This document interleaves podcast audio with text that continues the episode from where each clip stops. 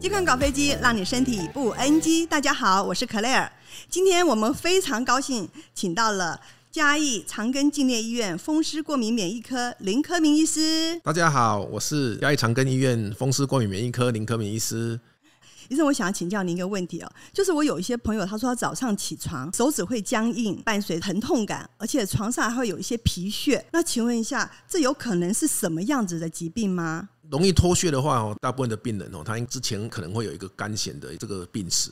干癬，对，或者是说有个名称叫做牛皮癣呢，就是因为我们皮肤容易发炎，容易过度角化，就会脱屑。嗯嗯，啊，所以他就很容易有头皮屑啦，或者是睡觉起来全身就是皮屑。嗯嗯，哦，这种病人哦，已经有这种病史的话，他哪一天觉得他开始有关节疼痛的话哦，我们就要先考虑是不是这种干癬性关节炎的情况。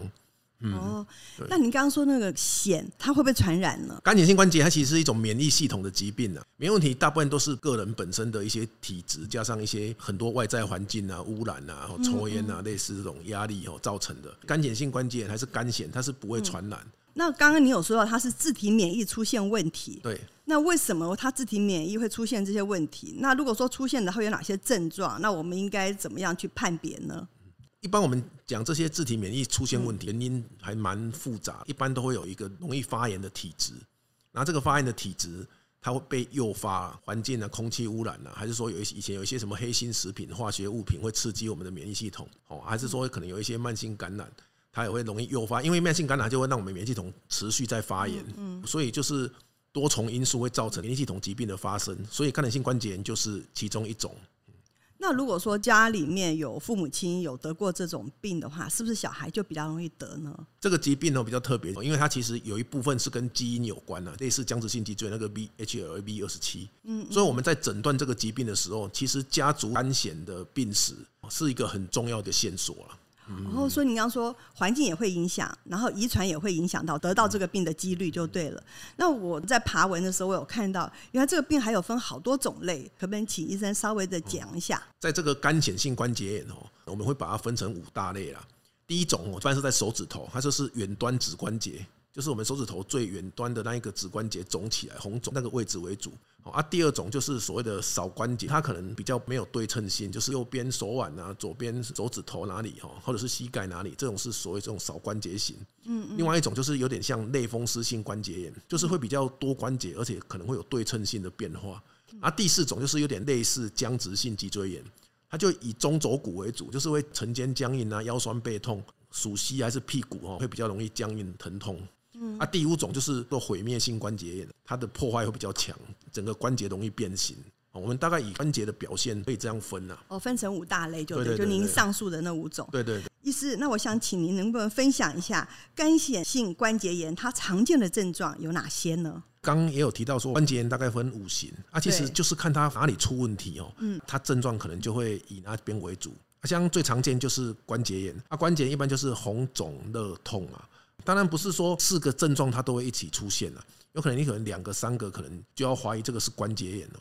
关节性关节炎有关节炎的比例大概都九成五以上了啊，另外有一大部分的，像八九成的人他会干癬了，不是每个人一开始就会有干癬了。所以是先关节痛，然后才会有那个皮肤的症状出现。八成的人皮肤先了哦，对对对啊，大概只有不到一成是关节炎先啊，但是这种关节炎先的就很难诊断了，会来检查说有没有什么风湿啊、类风湿。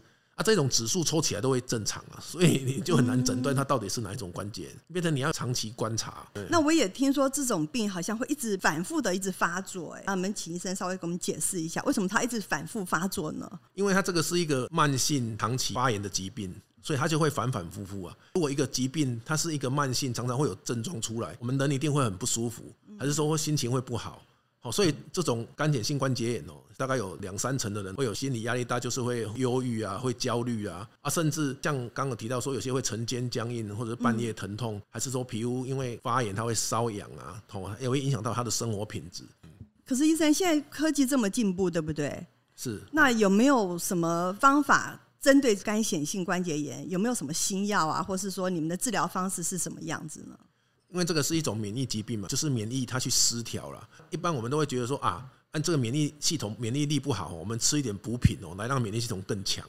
啊，其实这样刚好不对，因为我们免疫力不好，有分两种啦，一种是免疫力低下，哦，那个就是抵抗力不多；一种就是免疫力是它没有低下，但是它是去做坏事。我们这种免疫失调是算是免疫系统去做坏事，所以我们就不能再吃补品去补它。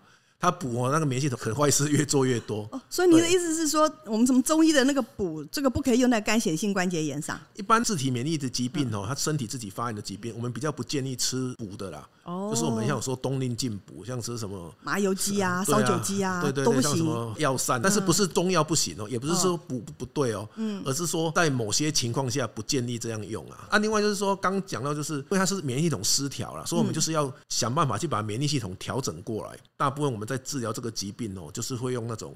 免疫调节剂啊，有些可能就是要用更新一代，就是像生物制剂这一类啊。生物制剂当然有很多种不同的机转了，有些一开始可以只要用消炎止痛药就可以控制，不一定要说一定要用到其他的药物来治疗，还是看每个状况啊。嗯，医生，请问一下，什么是生物制剂？那能不能再分享一下因为生物制剂而成功的案例？哦，生物制剂其实简单来说就是以较新的这种生物科技的方式哦，所研发出来的药物啦。哦，啊，这种现在因为对这个疾病哦。的了解越来越多，就会知道它哪些免疫系统失调的位置哦，还是说哪一个因素哦会影响到最多？所以，我们这个生物制剂就针对那个地方哦去做这个药物出来治疗。对，所以说生物制剂像标靶药是这个意思吗？类似这个意思，就是它已经比较清楚会作用在哪里。哦，那这有最大两个好处，第一个就是他知道他哪里有问题，我们去治疗那里，所以会感觉它的效果会比较好。嗯嗯。第二个就是。我们治疗的目标被治疗以后会产生什么症状，我们比较容易去抓，可以了解说这个药物应该会有出现什么副作用，我们比较好控制。所以这个是生物制剂科学进步哦，对这个患者是最大的好处了。生物制剂哦，从最早台湾风湿免疫科的部分已经至少有二十年了，所以有效果好的患者非常多。最近一年有一个在我们附近医院上班的一个男生哦，他本身就有干癬呐。然后，因为他们医院没有风湿过敏免疫科，他因为他有关节炎的症状，那边的皮肤科哦，他就建议他来我们医院看。然后我们一看，就某些位置会有关节炎，还有香肠子发炎，他就会看起来就有点深色黑黑的这样。嗯，对。然后我就跟他说，在治疗这些部分哦，要先用一些传统的免疫调节剂。好，所以他就固定追踪，然后固定吃药。然后当然我们吃药也会抽血了，除了看疾病的活性哦，发炎指数高不高以外哦。也会看说吃药会不会有副作用。后来到了半年以后，就觉得他还是控制的没有很好，所以我就帮他申请这个生物制剂来使用。打下去以后，他一个月后回诊，他就跟我说，他打完哦，到一个礼拜就觉得哦，那个关节的位置哦都比较消，而且他也比较不会紧绷，而且也比较不痛了。哎，所以他就觉得效果很好啊。那他本来吃好几种药哦，包括止痛药，包括免疫调节剂啊，因为用了生物制剂效果很好以后哦，现在量都吃很少了。等于单纯就是用生物制剂在治疗。那医生，干显性关节炎它是不容易被治愈的，它是要长期的服药的。那如果说像女性朋友刚好到孕期的时候，她可以怀孕吗？如果在怀孕期间，她也可以使用这些药物吗？会不会对孩子造成什么影响呢？就生物制剂这一类的药物哦。现在进展的很快啊，所以其实现在的生物制剂这一类的药物，或者是说另外有一个最近几年才出的叫小分子药物，它作用的位置就有点会针对性的说，干癬性关节某个因素影响最大，我们就去作用在那里。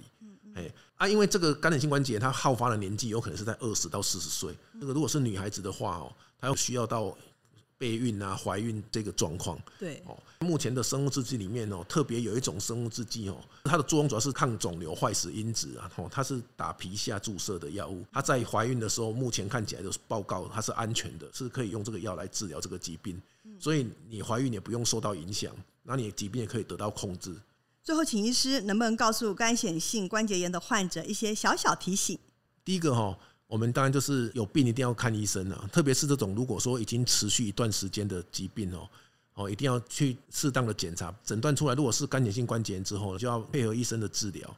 我想大家都会怕说啊，我药吃很多药物副作用啊。不过现在因为其实都有健保的情况下哦，医生都有责任，除了看你的效果以外哦，也会帮你做一些检查，甚至抽血来评估吃药有没有副作用哦。所以可以好好跟医生沟通，知道你用药的情况。然后医生怎么去调整药物，这样才是比较正确的。哦，这个是药物的部分。然后我们平常的保健的话，因为其实免疫系统失调是多重因素，刚刚也有提到，所以一般我们建议在饮食的部分，尽量不要乱吃一些补品。好，就是因为可能有些会活化我们的免疫系统哦。所以如果你要吃中药啦，还是吃什么东西，还是跟你的医生讨论一下。啊，再来就是作息要正常，不要压力太大。因为我们都知道这个疾病它是一个慢性长期的疾病哦，所以除了药物。还是平常的保健以外哦，我们还是要跟疾病共处啦。家人的支持也很重要，因为你在疼痛的时候没办法做很多事情的时候，如果家人给你的压力太大，我想你可能在某些部分或者是疾病上也会容易发作了。哎啊，当然就是可以适当的运动了，这些都可以让我们身体的免疫系统哦比较不会去失调，大概是这个样子。哦，我觉得我们生在台湾真的太棒了，有这么多好的医生，好像林医师这样子，所以我觉得我们今天做这一集好棒哦，可以造福更多有这种干显性关节炎的一些患者，让他有一个提高自己他就医的机会，然后也知道自己的病症是不是有合乎刚刚林医师你讲的那些东西。那如果说真的有这样子的话，是不是我们今天这个节目就太有意义了？告诉我们这么多有关干癬性关节炎的卫教知识，各位听众，您有健康方面的疑虑，记得一定要寻求专业医师的协助。如果你喜欢我们今天的节目，或是对我们节目有任何问题，请您在下方留言。喜欢我们，记得订阅、按赞、分享，并开启小铃铛。健康搞飞机，让你身体不 NG。我们下次再见喽，拜拜。